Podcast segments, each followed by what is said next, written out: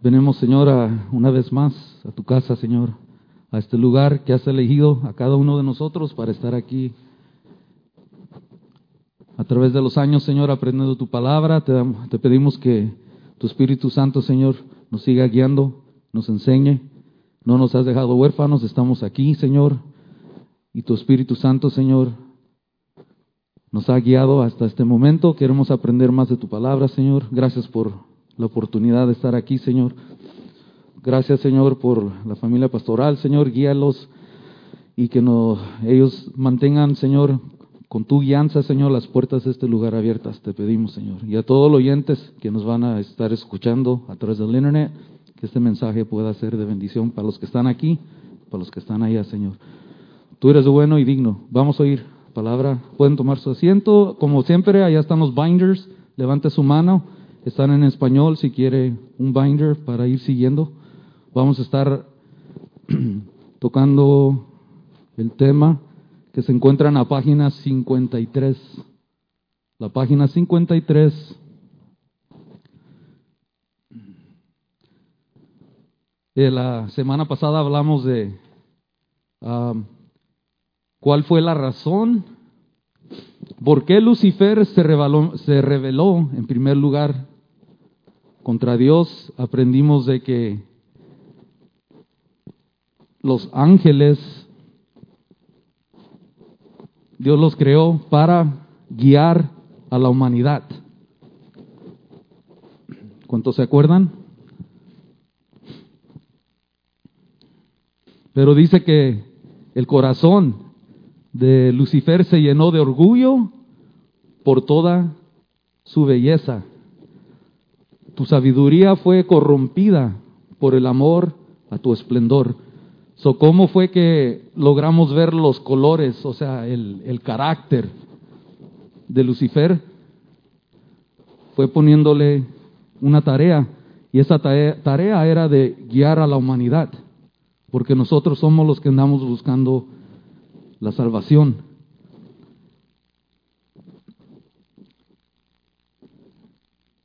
Y de esa manera vimos cómo este, el, Lucifer se fue contra la humanidad, no quiso atender al hombre, al primer Adán, y lo vemos después del día 6.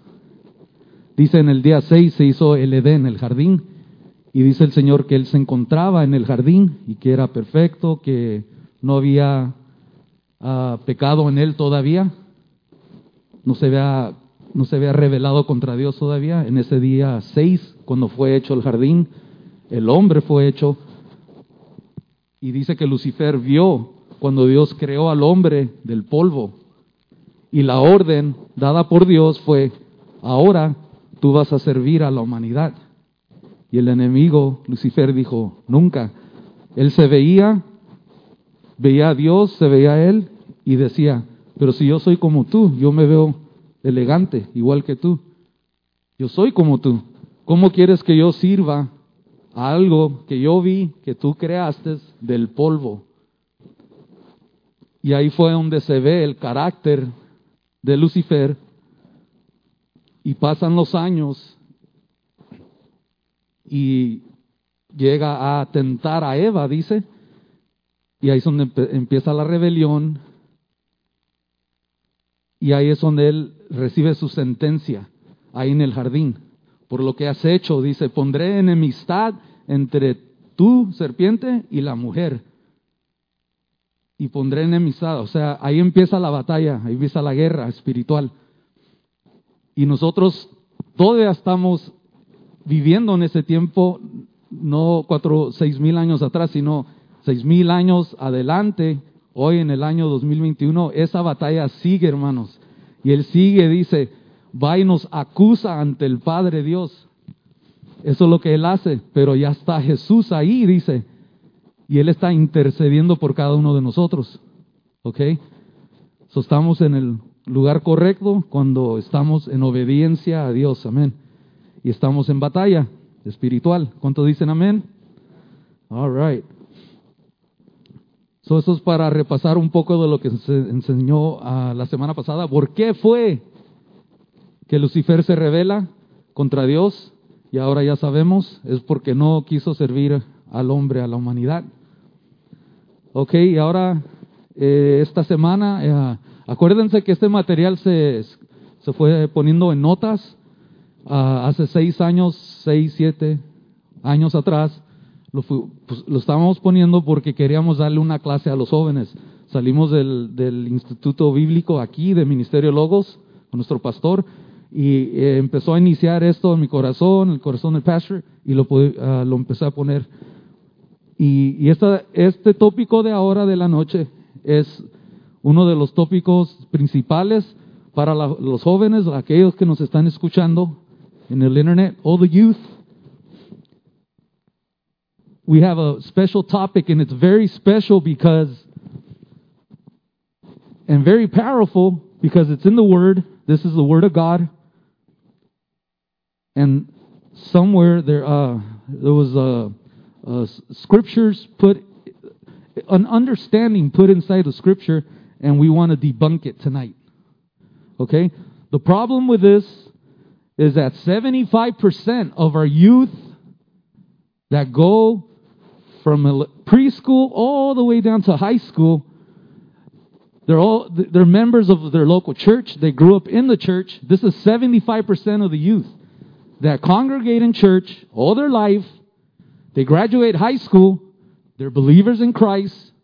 Then they get to university and something happens in the university. 75% of our youth that's going to university within the first year give their backs to God. And they come back home and they start saying stuff like, I don't believe in God anymore. What happened? Something happened at that university they started receiving teachings and they started to uh, teach all the youth in the universities. Now, these are secular universities. They started teaching them that God doesn't exist, that the world, the earth, has been here for billions and billions of years.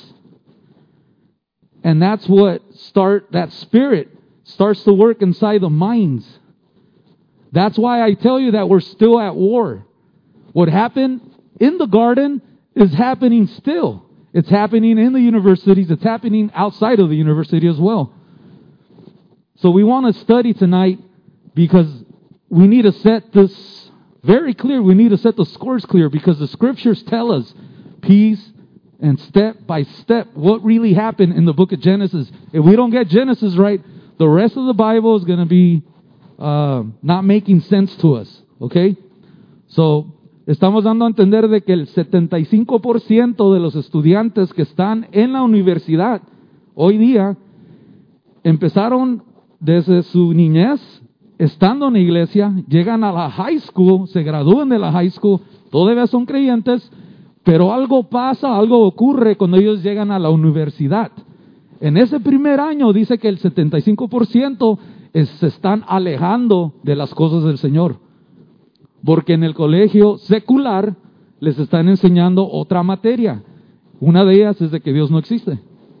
Y de que el planeta Tierra no tiene lo que la Biblia indica, el tiempo, sino que dicen que la Tierra tiene billones de años.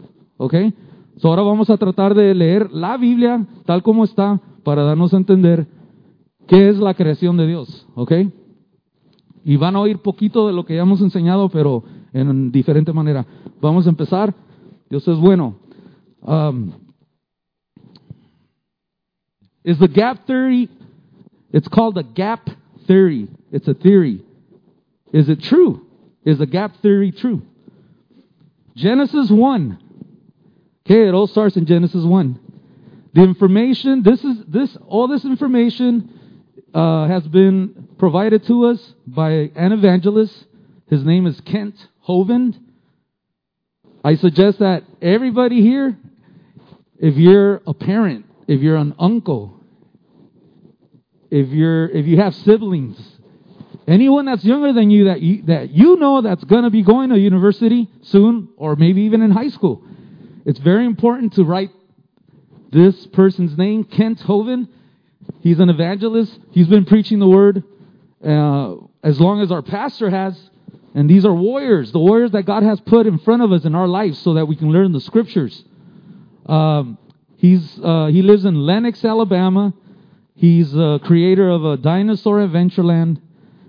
And um, he was a, a public school teacher for many years, I think 15 or more years.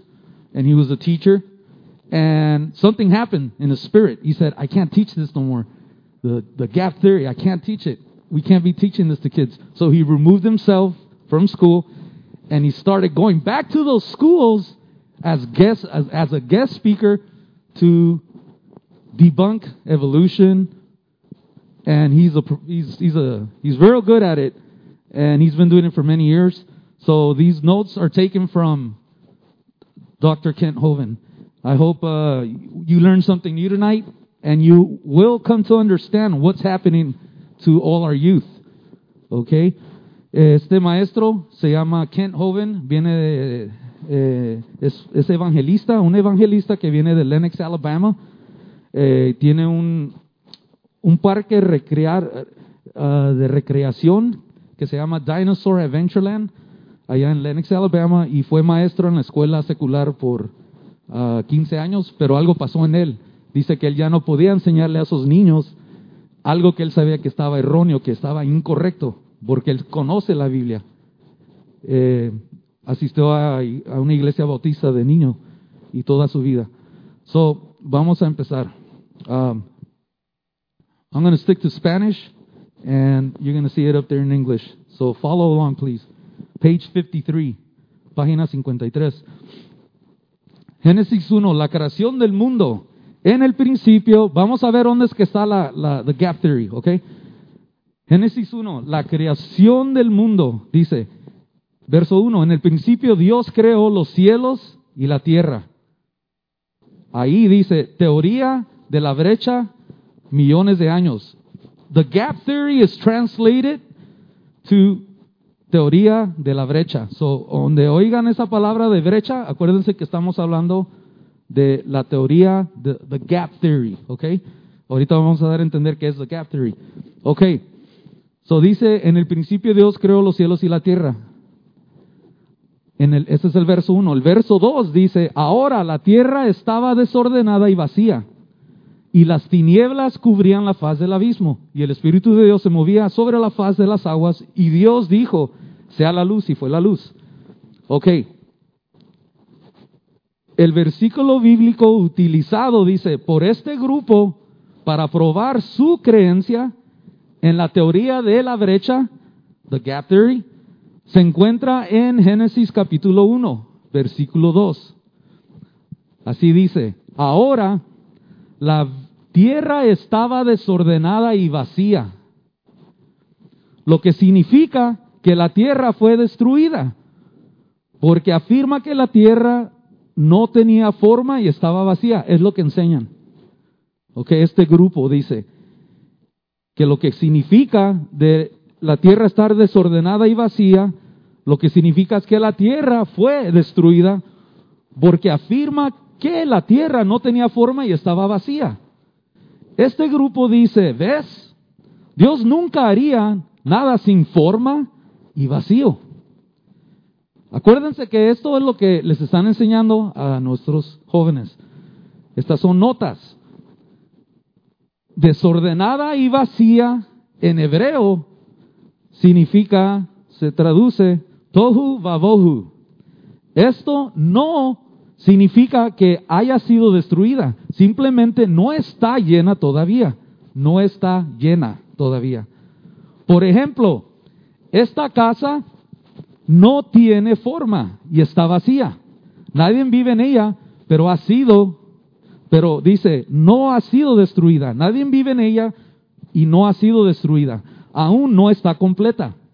Así que cuando Él dice, el Señor dice en el versículo 2 que no tenía forma, la tierra que no tenía forma y estaba vacía, simplemente significa que no ha terminado no, no necesariamente significa destruida. Es un proceso. Dios creó los cielos y la tierra, todo, todo, en seis días. ¿Ok? Eso es un ejemplo. La casa no está destruida, la están construyendo y toma tiempo. La, teoría de la brecha establece que Dios creó los cielos y la tierra en Génesis 1.1. ¿Estamos de acuerdo en eso? Amén. Génesis 1.1. Pero dice aquí, este grupo enseña que Satanás cayó del cielo y la rebelión y el juicio de Satanás, la rebelión que significa el juicio preadamita de Lucifer y seres angélicos asociados con él, ocurrió en el versículo 1. Teoría de millones de años, dice. O sea, Dios crea todo en el verso, en el capítulo 1, verso 1. Y dice que ahí, antes de entrar al verso 2, algo pasó. ¿Ok? Y que ahí es donde Satán fue juzgado, que fue tirado, que cayó, dice, y que hubo una rebelión. Y el juicio de Satanás, dice, ahí ocurrió. Antes de llegar al verso 2. So, entre el verso 1 y el 2 Ahí es donde se enseña the gap theory. Ahí es donde entra la teoría,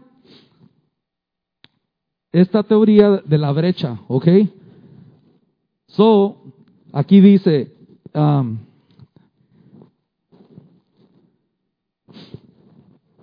ahí es donde entra la brecha, ¿ok? Millones de años. Dicen que hay entre el verso 1 y el 2 hubo millones hasta billones de años, ¿ok? Y el versículo 2 dice que llevó a Dios a destruir el primer mundo con un diluvio y luego a recrearla en seis días, comenzando con Génesis capítulo 1 sobre las aguas y en el versículo 3 Dios dijo, sea la luz y fue la luz. Primera pregunta de esta noche. ¿Acaso Lucifer se reveló y fue juzgado antes de que Adán fuera creado? Eso es lo que enseña la teoría de la brecha, the gap theory. Pero la escritura no nos dice lo contrario a esa enseñanza. La historia nos muestra que hasta finales de los años 1700 casi todo el mundo creía que la Tierra tenía 6000 años en ese tiempo, en ese siglo, 1700. Ellos sabían esto revisando Génesis 5 y sumando las fechas de Adán, que tenía 130 años de edad cuando nació Set. Dice, y Set tenía 105 años cuando nació su hijo. Y todo a lo largo de la historia que han agregado las, eh, las fechas, todo ese grupo de gente hasta este día que han, dice, agregado las fechas, han salido con aproximadamente el mismo número, un total de cuatro, mil años de Adán a Jesús. Cuatro mil, que significa AC, antes de Cristo, que hoy en día se ha cambiado en los libros de gramática a A, E, C, que significa antes de la era común. ¿Y por qué hicieron eso?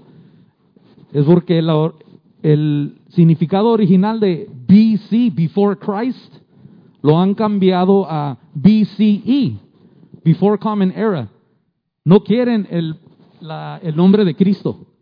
¿Ok? Y Pastor nos enseñó eso en un retiro, que Jesús vino y cambió los, los tiempos. Él partió cuatro mil años y entramos a los nuevos dos mil años en los que estamos viviendo. So, eso fue lo que pasó, ¿ok? Eh, así se puede, todas las generaciones han sumado de Adán hasta Jesús y saben que hay un por medio de cuatro mil años, cuatro mil años. Y Jesús llega a este mundo, muere y resucita y pasan ahora los nuevos dos mil años más, agrégale y estamos casi tirándole los seis mil años, ¿ok? Ahora vamos a entender cómo es que esta enseñanza se dio a cabo. La enseñanza de que la Tierra tiene cientos y miles o incluso algunos millones de años se ha enseñado durante casi 200 años. Y esta, enseñanza fue iniciada por James Houghton, un geólogo escocés, a menudo referido como el padre de la geología moderna. So, hace nomás 200 años atrás que se empezó a enseñar esto, 1800. ¿Ok? So, este, este geólogo escocés dice a menudo referido como el padre de la geología moderna, 1726 a 1796. Ahí es donde él inicia este mensaje. Dice, ¿quién escribió? Él, fue el que, el que escribió un libro titulado Teoría de la Tierra, publicada en 1788 y nuevamente en 1795. James dijo que la Tierra es mucho más antigua de lo que la mayoría de la gente pensaba. Dijo que la Tierra tenía cientos de miles o incluso unos pocos millones de años y los cristianos entraron en pánico. Los cristianos dijeron, oh no, los científicos han demostrado que la Tierra tiene millones de miles de años, mucho más antigua de lo que la Biblia nos dice. Por lo que se apresuraron frenéticamente, dice, para tratar de descubrir cómo poner largos periodos de tiempos en la Biblia. Existe un claro conflicto entre la enseñanza bíblica de que la tierra tiene seis mil años en comparación con aquellos que enseñan que tiene millones de años. So ya entendimos quién fue el creador de esa enseñanza, escribió su libro, Teoría de la Tierra, en el año 1700 26. ¿Ok? Ahora, ya vemos que el grupo de cristianos de esa era, de ese tiempo, entran en conflicto. Dicen, oh, ¿cómo vamos a arreglar esto? van a empezar, esa enseñanza nos va a destruir lo que hemos estado enseñando por años. Ahora, la teoría de la brecha es solo eso, hermanos. Es una teoría. It's a theory. There's nothing solid. There's no foundation to it. It's just a theory, una teoría. Dice, la una teoría es una idea utilizada para dar cuenta de una situación o justificar un curso de acción, ¿ok?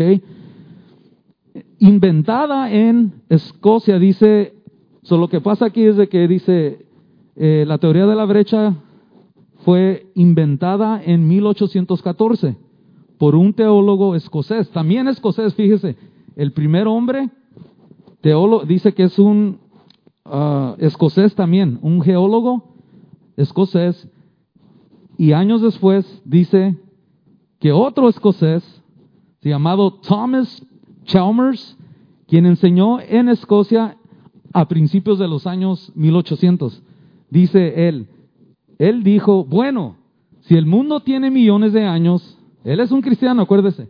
Si el mundo tiene millones de años, como dijo el geólogo James Hutton, será mejor que apliquemos eso en la Biblia, en, en algún lugar, dice, y hagamos que diga eso. James Hutton dijo, ajá, hay una brecha entre los dos primeros versículos del capítulo 1 de Génesis esto fue para comprometer la Biblia con las nuevas verdades de la ciencia que se ha enseñado por poco más de 200 años, lo que establece que hubo una brecha que duró millones de años entre Génesis versículo 1 y el versículo 2. Okay? This was the compromise that says, uh, for millions of years between Genesis verse 1 and verse 2. That's the gap theory right there. All right? In the beginning, God created the heavens and the earth. Dios creó los cielos y la tierra. Y entramos al verso 2 y dicen que entre esos dos versos, ahí es donde, como les dijimos, que Satán cayó. That's where they claim that Satan fell and the rebellion took place and that there's millions and billions of years right there. Okay, here we go. So the church said, hey, let's come up with an idea. And the idea was there's a, they started saying this, that there's a gap between the two verses of Genesis, Genesis chapter 1 and 2. This was to compromise the Bible with the new truths of science, which has been taught just over 100, it says 200 years ago. So this teaching is only 200 years old, brothers. It was not the original teaching of the church, of our, of our founding fathers, uh, of all the brothers and sisters that have been worshiping God for all these years, okay? Um, los cristianos fueron neutralizados uh, efectivamente, dice, afectivamente, con la excepción de la idea de que la tierra era vieja. Entonces, unos 50 años más tarde, ¿ok? Agrégueles 50 años más tarde, dice en 1859, ¿ok? Dice, salió el libro de Darwin diciendo, you guys don't know Darwin, right? The Theory of Darwin, diciendo que durante millones de años las cosas pueden cambiar y evolucionarse, como se ve en este ejemplo. ¿Ok? De ahí viene todo esto, hermano. ¿Ok? La evolución no habría tenido éxito en hacerse cargo del proceso de pensamiento del mundo si no hubiera sido por los cristianos que se comprometieron 50 años antes, en el año 1814, con la teoría de la brecha. Aquí tenemos cinco capítulos de la Biblia que prueban que Dios creó todas las cosas en Génesis en seis días. Y esos seis días cada uno tenía 24 horas. No en periodos de tiempo prolongados, porque esa es otra enseñanza, ¿ok? Esa enseñanza dice, como se enseña en la teoría de la edad prolongada. Okay, esa es otra teoría. So we have the gap theory and we have this other theory called the day age view, the day age theory. Okay? Two theories going against the scriptures. Two th- theories that are being um, being used to mi- mislead the, minds of our youth in, in uh, universities. Okay. La teoría de la edad prolongada establece que cada de los seis días de la creación no eran días de 24 horas, sino que cada día era de largos periodos de tiempo. Aquí hay un ejemplo de por qué hay un problema con esta enseñanza. Dios dijo, Dios, disculpe, Dios hizo la hierba, las plantas y los árboles. ¿En el qué? En el tercer día. ¿Cuántos pueden decir tercer día? Ok, hizo las hierbas, las plantas y los árboles en el tercer día y el sol en el día cuatro. Ok, ¿sí me entienden? All right. So hizo el sol en el día cuatro. Dice, si cada uno de los seis días de creación consta de largos periodos de tiempo entre sí, ¿Cuánto tiempo puede sobrevivir la hierba, las plantas y los árboles sin el sol? Si ellos dicen que cada uno de esos días tenía millones, miles o millones de días, o sea, el día uno de creación no eran 24 horas, dicen, era mucho más tiempo. Y luego Dios crea las plantas, dice, los árboles, y dice, ¿cómo, poder, cómo van a poder existir las plantas y los árboles que fueron creadas en el día 3, si pasa entre el día 3 y el 4 días prolongados, o sea, miles de años, ¿cómo va a sobrevivir lo que él creó en el día 3 si el sol que fue creado en el día 4 es lo que le da vida a esas cosas? ¿Sí me entienden? Ok. Si cada uno de los seis días de la creación consta de largos periodos de tiempo entre sí, ¿cuánto tiempo puede sobrevivir la hierba, las plantas y los árboles sin el sol. Un día no es un problema, un día. Pero largos periodos de tiempo creo que sería un problema. Además, el día 5 hizo animales y pájaros para polinizar las plantas, dice. Pollinate, en English. Dice, que en el día 5 hizo animales y pájaros para polinizar las plantas, insectos y pájaros. En el día 6 hizo animales. ¿Cómo pueden estas plantas sobrevivir durante millones de años sin animales, pájaros o insectos que, lo, que los polinicen? No es común sentido, dice. So, la misma Biblia, Dios lo hizo todo en seis días y descansó en el séptimo. Y esos días fueron 24 horas cada día. Acuérdese que cuando Él decía árbol, lo explicamos la semana pasada, no era un árbol que Él llegó a poner una semilla y tenía que esperar que creciera y que le saliera fruto. No, Él decía, ¡pum! Y ya estaba hecho el árbol con su fruto. Cuando Él hizo a los ángeles, los creó así. Gabriel, ¡pum! Lucifer, ¡pum! Miguel, ¡pum! Él lo hablaba y salía. Por eso lo hizo todo en seis días y cada día tenía 24 horas. Pero le están enseñando otra teoría a los muchachos en las escuelas. Ahora dice, aquí tenemos cinco capítulos que prueban que no hubo un lapso de millones de años entre los versículos 1 y 2. El primer capítulo se encuentra en Éxodos 20, capítulo 20, verso 11. Porque en seis días hizo Jehová los cielos y la tierra, y el mar y todo lo que hay en ellos. Pero reposó el séptimo, el séptimo día, por tanto el Señor bendijo el día de reposo y lo santificó. Aquí hay más notas. ¿Cómo vemos esto? Como vemos, dice, esto cubre todo, todo, cielo, tierra, mar y todo lo que hay en ellos.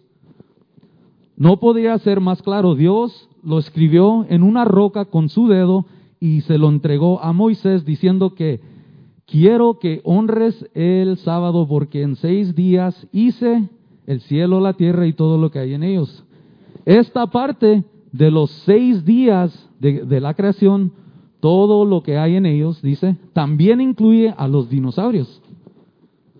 Adán debe haber visto dinosaurios como también Job. Debe haberlos visto. Como está escrito en Job, capítulo 40, verso 15. La Biblia habla de esto, hermanos. If you've ever wondered if the Bible speaks of dinosaurs, here it is. Dice Job 40, verso 15. Mira a Behemoth, brachionosaurio conocido como cuellos largos, así como lo ven ahí, que pueden pesar 100 toneladas equivalentes, dice, a 14 autobuses escolares puestos juntos. Dice, ese verso dice, que hice junto con usted y que se alimenta de pasto. Este animalote dice, comía de los árboles. Behold, Behemoth, dice, eh, y el verso dice que comía pasto como un buey. Y el verso 16 dice, qué fuerza tiene en sus lomos, qué fuerza en los músculos de su vientre. Verso 17, su cola se balancea como un cedro. A cedro es a cedar tree, a cedar. And those cedar trees get as big as 120 feet. Un árbol de cedro dice que puede estar lo alto de 120 pies de largo. Y esa es la cola. Simplemente está hablando el Señor, dice. Su cola se balancea como un cedro. Los tendones de sus muslos están muy unidos. Verso 18. Sus huesos son tubos de bronce, sus miembros como barras de hierro. Dice, si el hombre caminó por la tierra junto a los dinosaurios, no hace millones de años, sino hace unos seis mil años. En el día seis de la creación, como está escrito en Génesis 1.24, dice, y Dios dijo, produzca la tierra seres vivientes según su especie, el ganado, las criaturas que se mueven por el suelo y los animales salvajes, cada uno su especie y así fue. So, ahí comprobamos, la Biblia nos habla de todo, porque no había nada antes de la creación. Era solamente Dios. ¿Se acuerdan en las primeras clases? El planeta Tierra no tenía tierra, era una bola de agua. Y de ahí fue el Señor trabajando. ¿Ok? Y por eso dicen que la tierra estaba desordenada y vacía. Pero no era porque había ocurrido algo, era simplemente que Dios estaba empezando a construir algo. Yo me recuerdo bien ir a, la tienda y vi una bicicleta que le quería comprar a, Giovanni. Y dije, quiero esa bicicleta. La vi, estaba bien bonita, tenía ya toda armada y dije, ok, wow, quiero esa. Fui, la compré, la pusimos en el carro, llegué a la casa y cuando abrí la caja empecé a poner cosas aquí, allá, acá, acá los tornillos, todo, todo.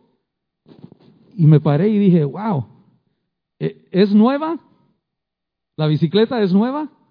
Sí, sí es nueva, ¿verdad? Pero no está ordenada, no, está hecha todavía. Yo la vi hecha, pero me la vendieron a mí y yo la regué por toda la sala y la empecé a armar. Las llantas, los cuernos, la cadena, todo eso, construyéndola en la casa. Está desordenada, pero es nueva. ¿Ok? Y eso es lo que estaba haciendo Dios. Estaba poniendo todo en su orden y tomó seis días para hacerlo. ¿Cuánto dicen amén? Punto 2, Éxodo 31, verso 17 dice, es una señal entre los hijos de Israel y para siempre porque seis días hizo Jehová los cielos y la tierra y en el séptimo descansó. Ya leímos dos capítulos en Éxodos, fíjese.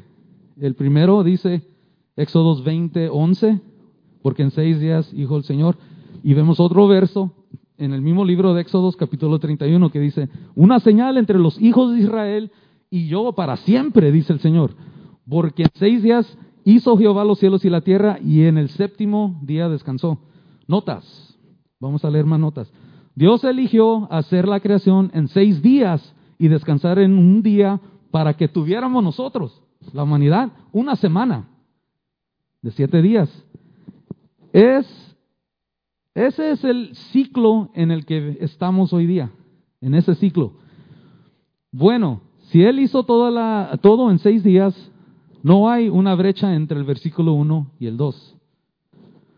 Porque si entre el verso 1 y 2 había millones y billones de días, entonces Dios no podía haber descansado y llamarlo el día 7, sino que fuera el día 7 millones y no sé cuánto de tiempo.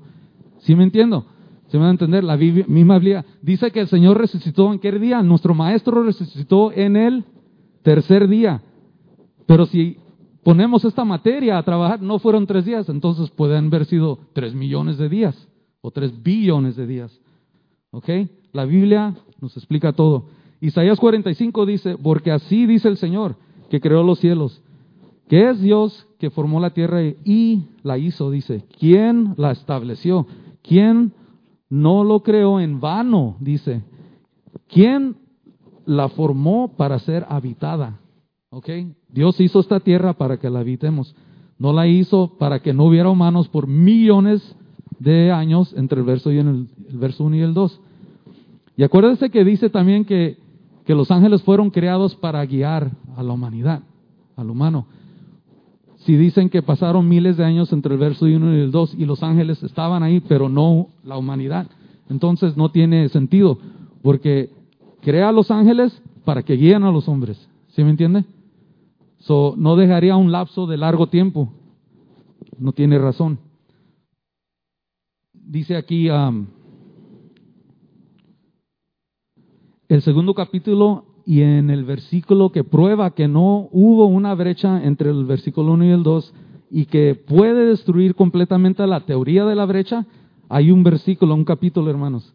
Dice que puede destruir esta teoría de la brecha por sí sola se encuentra, dice, en esta escritura se encuentra y es escrita por el apóstol Juan.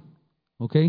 Ahora, mucha atención aquí, mire, dice Apocalipsis 21, 11. Si usted quiere entender lo que está pasando ahorita, váyase para atrás. Porque dice que no hay nada nuevo bajo del sol. Las cosas que vemos ahora ya han pasado, hermanos. Y mire lo que dice. Dice, entonces, si Juan dice que los primeros cielos y la primera tierra. Vamos a leer el, verso primero. Apocalipsis 21.1 dice, Juan dice, el que escribió el libro de Apocalipsis, y vi cielos nuevos y tierra nueva, porque los primeros cielos y la primera tierra pasaron. ¿Sí me entienden? Vamos a decir que esta es la primera tierra. Dice que pasaron, ya no está. Juan lo ve en el futuro. Él escribe el pasado, el presente y el futuro. Y dice aquí, entonces, si Juan dice que los primeros cielos y la primera tierra pasaron, Eso significa que Él está mirando el segundo conjunto de cielos y tierra. Pero si crees en la teoría de la brecha, entonces Juan, Juan debería de decir, y vi un cielo nuevo y una tierra nueva. Porque el segundo cielo y la segunda tierra, o sea, esta, pasaron. Pero él no dice eso. Juan dice que los primeros cielos y la primera tierra pasaron. Así que hoy estamos parados sobre los primeros cielos todavía, hermanos. Hubo un diluvio, pero estamos en la misma tierra, ¿ok? La, en la que vivió Dan y Eva. Estamos en la misma. Hubo un diluvio, se secó, separó las aguas, se secó todo y está ahí tierra nueva, pero estamos en la misma. So Juan está diciendo que él vio la segunda. Pero si queremos esta teoría, que en el verso 1 y en el 2 Dios tuvo que destruir el planeta Tierra, el cual creó aquí, la crea aquí, ¿ok? El primero cielo y la tierra, Génesis 1, y que entre el 1 y el 2 Él tuvo que mandar un diluvio, ¿ok? Significa que la destruyó y dice que vuelve a tener que hacerla en seis días y repararla, ¿ok? La Biblia no enseña eso. El diluvio que entendemos bíblicamente es el, cuando Noé entró en el arca. Ese es el diluvio que entendemos. estamos todavía, hermanos, parados en la misma tierra. Y vamos a leer aquí, dice,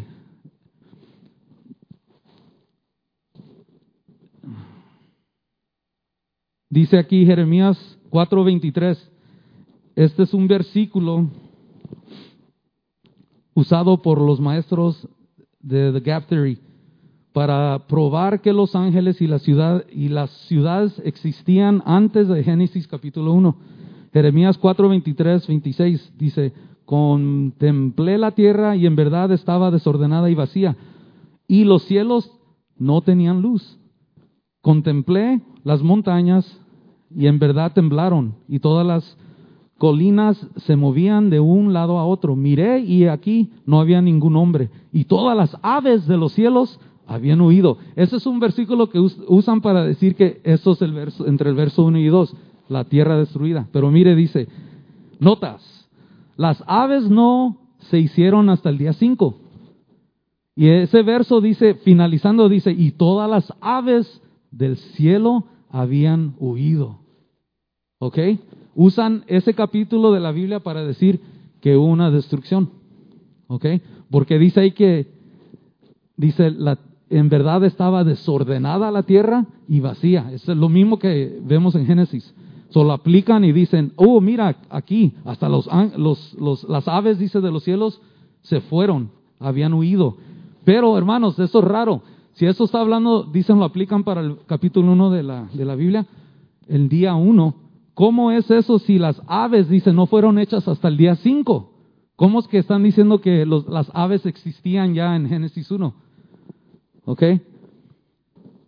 Así que Dios creó las grandes criaturas del mar y todo el ser viviente con, que, ah, con él, que abunda el agua y que se mueve en ella, según su especie y cada pájaro alado según su especie. Y vio Dios que era bueno. Y fue la tarde y la mañana el día quinto. ¿Ve? Ahí está el versículo que dice que las aves fueron, los pájaros, dice, fueron hechos en el día cinco. Pero ellos dicen que no, que, que los pájaros estaban huyendo en el capítulo 1. Jeremías 4, 4, 23, 26 dice, termina diciendo, miré y aquí la tierra fértil era un desierto y todas las ciudades quedaron en, ah, en ruinas delante de Jehová ante el ardor de su ira. Estas escrituras nos muestran que Jeremías 4, 23, 26 se refiere a un evento que ocurrió en los tiempos del fin, cuando todas las montañas y todas las islas serán movidas de su lugar, como se ve en Nahum, capítulo 1, verso 5. Los montes tiemblan delante de él y las colinas se derriten. La tierra tiembla ante su presencia, el mundo y todos los que viven en él. También en Apocalipsis 16:20 dice, entonces todas las islas huyeron y no se pudo encontrar ninguna montaña. Eso va a ocurrir, hermanos, en el futuro. No se ha encontrado ninguna escritura que apoye el segundo cielo y la segunda tierra en la teoría de la brecha. ¿Ok? So, si Dios creó todo, creó al planeta Tierra, capítulo 1, y Dios hizo los cielos y la tierra, verso 1, entre el 1 y el 2 dicen que Lucifer vino, hizo su rebelión, y que Dios tuvo que destruir el planeta Tierra, traer un, con un diluvio y volver a crear esa tierra seis días, en seis días, ¿ok?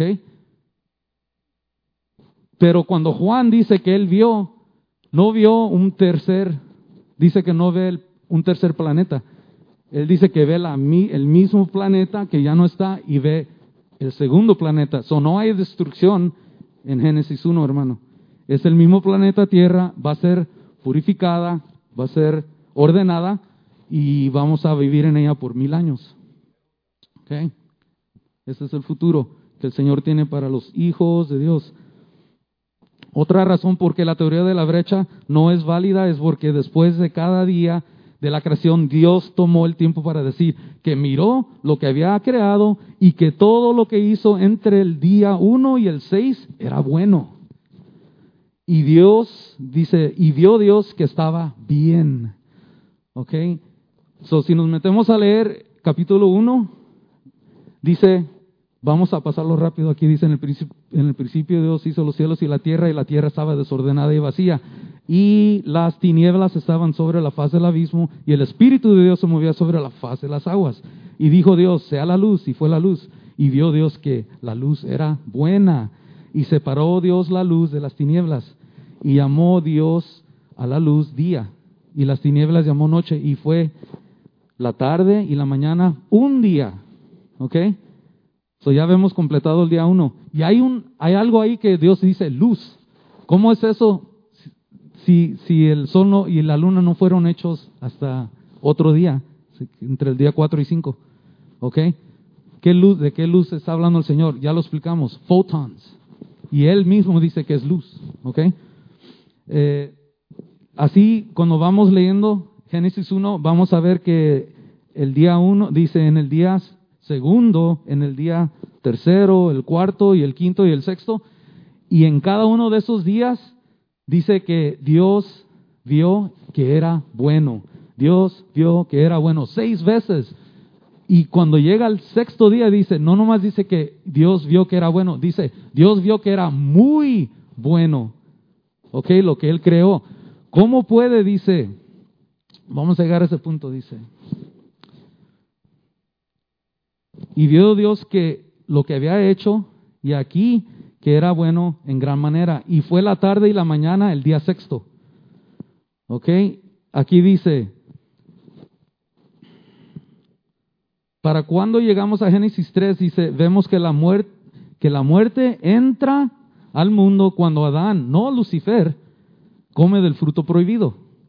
Así es que el pecado llega, es a través de Adán, no de lo que Satán hizo y de que hubo un, una, la muerte, empezó a suceder. No hubo muerte hasta que Adán comió del fruto prohibido. ¿Ok?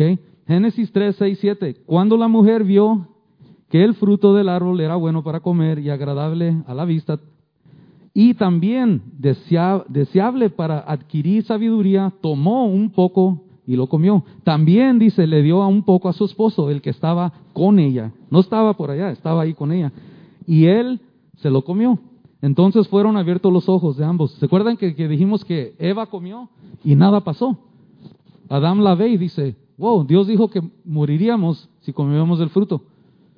So él come y cuando él come, wow, estamos desnudos, entró la vergüenza. Pero no cuando Eva lo comió, sino cuando quién? Cuando Adán comió.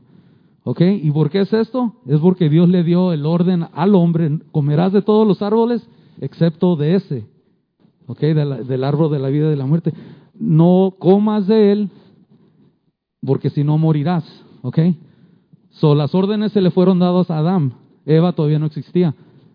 En el día sexto es que Dios también crea a la mujer y el trabajo de Adán era darle esas instrucciones a Eva. Puedes comer de todos los árboles excepto de ese, ¿ok? So, hubo un problema ahí. La serpiente se le acercó a quién? No Adán, se le acercó a Eva. ¿Ok? the weak vessel, dicen, but she's not weak, they're strong. Women are strong. Okay. Eh, en Génesis 3 dice, Adán se le dijo, ¿por qué escuchaste a tu esposa y comiste del fruto del árbol sobre el cual te mandé? No debes comer de él. Y sí, la orden se la dio al hombre, no debes comer de él. Maldito sea la tierra por ti. A través de un, un trabajo doloroso comerás tu comida. Todos los días de tu vida, tú te dice, te producirá espinos y cardos y comerás de las plantas del campo con el sudor de tu frente. Ya vamos a acabar. Ah, última página aquí. Comerás tú pan hasta que vuelvas a la tierra, porque de ella fuiste tomado. Porque polvo eres y a polvo volverás. ¿Se acuerdan que Adán, que Lucifer ve a Dios crear una nueva creación del polvo? Y después Dios le da la orden. Tienes que servir al hombre. Todos los ángeles fueron creados para guiar a la humanidad a salvación. Ahora, Lucifer dice, no, güey, y ahí empieza la guerra, hermanos. Y después vemos, a través de los años, que él tienta a Eva y peca la humanidad. No hay hijos, no tienen hijos en el jardín, son, ah, son removidos del, del, jardín y estando fuera del jardín es que llegan a tener a Caín y Abel, ¿ok? Pero la sentencia de esa guerra ya fue dada, la sentencia de la serpiente fue dada. Pondré enemistad entre tú, serpiente, y la mujer. So Satanás sabía, wow, va a haber una, una semilla de la mujer que me va a hacer guerra. Oh, es Caín. Oh, fue y le lavó el coco a Caín, entró, lo tentó y es lo que produjo el pecado de Adán, es lo que produce que Caín mate a Abel. ¿Ok? Y dice que Dios le da a otro hijo, un tercer hijo que se llama Set. Y Noé, disculpe, y Adam, Adam tiene ese hijo a la edad de 130 años, hermanos. So, estuvieron en el jardín, Dios hizo al hombre, no lo hizo niño, lo hizo hombre, ¿ok? Del polvo, sale siendo hombre, varón, le da a su esposa, están en el jardín, son alejados del jardín, y ahí es donde tienen a Caín y Abel. Y todo eso eh, eh, ocurre entre 130 años, porque dice que a los 130 años le da el tercer hijo que se llama Seth. ¿Ok? So podemos ver en, un diagrama qué fue la edad, los tiempos en cuando Satán en sí toca a Eva y entra el pecado, tienen a hijos y dice que al, ser alejados del jardín, a ese punto es cuando Dios le da el nombre a Eva. O sea, el mismo Adán, su esposo, dice, ahora serás llamada Eva, ¿ok? Porque serás madre de toda la creación, de, muchas de las multitudes, ¿ok? So, no había hijos en el jardín, ¿ok? Es cuando sean, son alejados del jardín que se le da el nombre por primera vez a Eva. Ese nombre significa madre de generaciones, ¿ok? Y aquí dice, cuando Adán pecó, el pecado entró al mundo. El pecado de Adán, no el pecado de Eva, trajo la muerte. Así que la muerte se extendió a todos, porque todos pecaron. El último verso dice, Corintios 15, dice, porque puesto, porque puesto que la muerte vino por un hombre, la resurrección, resurrección de los muertos también viene, viene por el hombre, dice. O sea, la muerte vino por el primer Adán y la resurrección viene por el segundo Adán, que es Jesucristo. Porque así como Adán todos mueren, así también en Cristo todos serán vivificados, dice. Estos capítulos prueban que la tierra no fue maldecida por la rebelión de Satanás entre Génesis capítulo 1, versículo 1 y 2, sino hasta el capítulo 3 de Génesis por Adán, después de los seis días de creación y después del séptimo día del reposo de Dios. So, todo dice Dios que era bueno después de cada día y era bueno y era bueno y era bueno y era bueno. No había pecado, hermanos. Eh, Lucifer, ¿cómo es que la serpiente, me preguntó la hermana, ah, cómo es que la serpiente, Dios permitió que la serpiente entrara al jardín si era mala? No, no era mala, todo era bueno. Acuérdese que Lucifer, querubín, dice, era el que era bueno, básicamente. ¿Ok? Era el protector, exactamente, Pastor. Boom. Protegía, era bueno. Fue a través de esos años que empieza la maldad. Y es cuando se le da la orden al, al, enemigo, a Satanás, de que trabaje para la humanidad. ¿Ok? Ahí fue donde entró la desobediencia y la rebelión, hermanos. ¿Cuánto dicen amén? Puede estar de pie. Vamos a entregarle a nuestro pastor. Y ahí vamos a hacer los anuncios.